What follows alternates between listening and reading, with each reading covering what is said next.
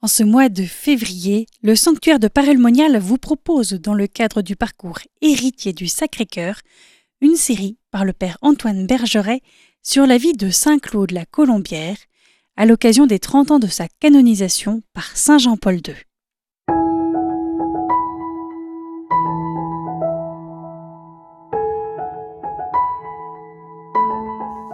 Bonjour chers frères et sœurs.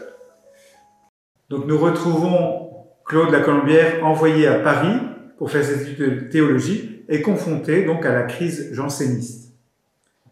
Le jansénisme retenait fréquemment l'attention des maîtres en théologie, je l'ai dit. Mais Claude ne sera pas simplement confronté aux idées maîtresses du jansénisme, il aura aussi l'occasion de fréquenter de près les hommes en cause et d'être témoin, notamment de leur manigance, de connaître leur duplicité envers les autorités et leur férocité à l'égard de leurs adversaires, en particulier ses confrères. Voici un extrait de la lettre à un seigneur de la cour, donc écrit par le père Bourg, le confrère que Claude va aider. Ces gens de bien ont une haine enragée contre leurs adversaires. Ces hommes détachés de la terre ont des intrigues à la cour, font des assemblées secrètes. Ces bons prêtres mettent leur piété à mépriser les ordonnances de leur archevêque. Claude fut donné comme adjoint, puis comme supplément, justement, au père Bourg, donc précepteur des deux fils de Colbert, Jean-Baptiste et Jacques Nicolas.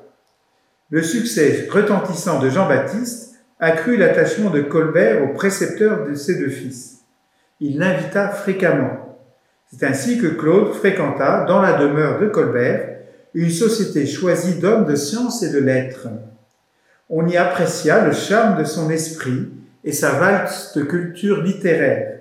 Selon le témoignage d'un contemporain, Olivier Patru, qui était considéré comme l'homme qui parlait le mieux le français, un académicien, qui admirait les réflexions du père Lacolombière touchant les secrets du style. Cet excellent maître a entretenu plusieurs années un commerce de lettres avec lui, et il allait jusqu'à dire que ce père était un des hommes du royaume qui entendait le mieux notre langue. Hein, c'est donc de Claude que nous parlons. Mais Paris témoigne aussi d'une manière privilégiée de la Renaissance catholique commencée sous Louis XIII. Comment ne pas être marqué par le climat d'extraordinaire renouveau qu'avaient créé Bérulle, Condrin, M. Ollier, Vincent de Paul, François de Sales. La conversion de l'abbé de Rancé date de 1664. Saint-Sulpice offrait depuis 20 ans un modèle de renouveau du ministère paroissial. Époque marquée aussi par d'affreuses misères morales et des scandales retentissants, comme le drame des poisons. Donc c'est dans ce contexte que Claude fit ses études de théologie.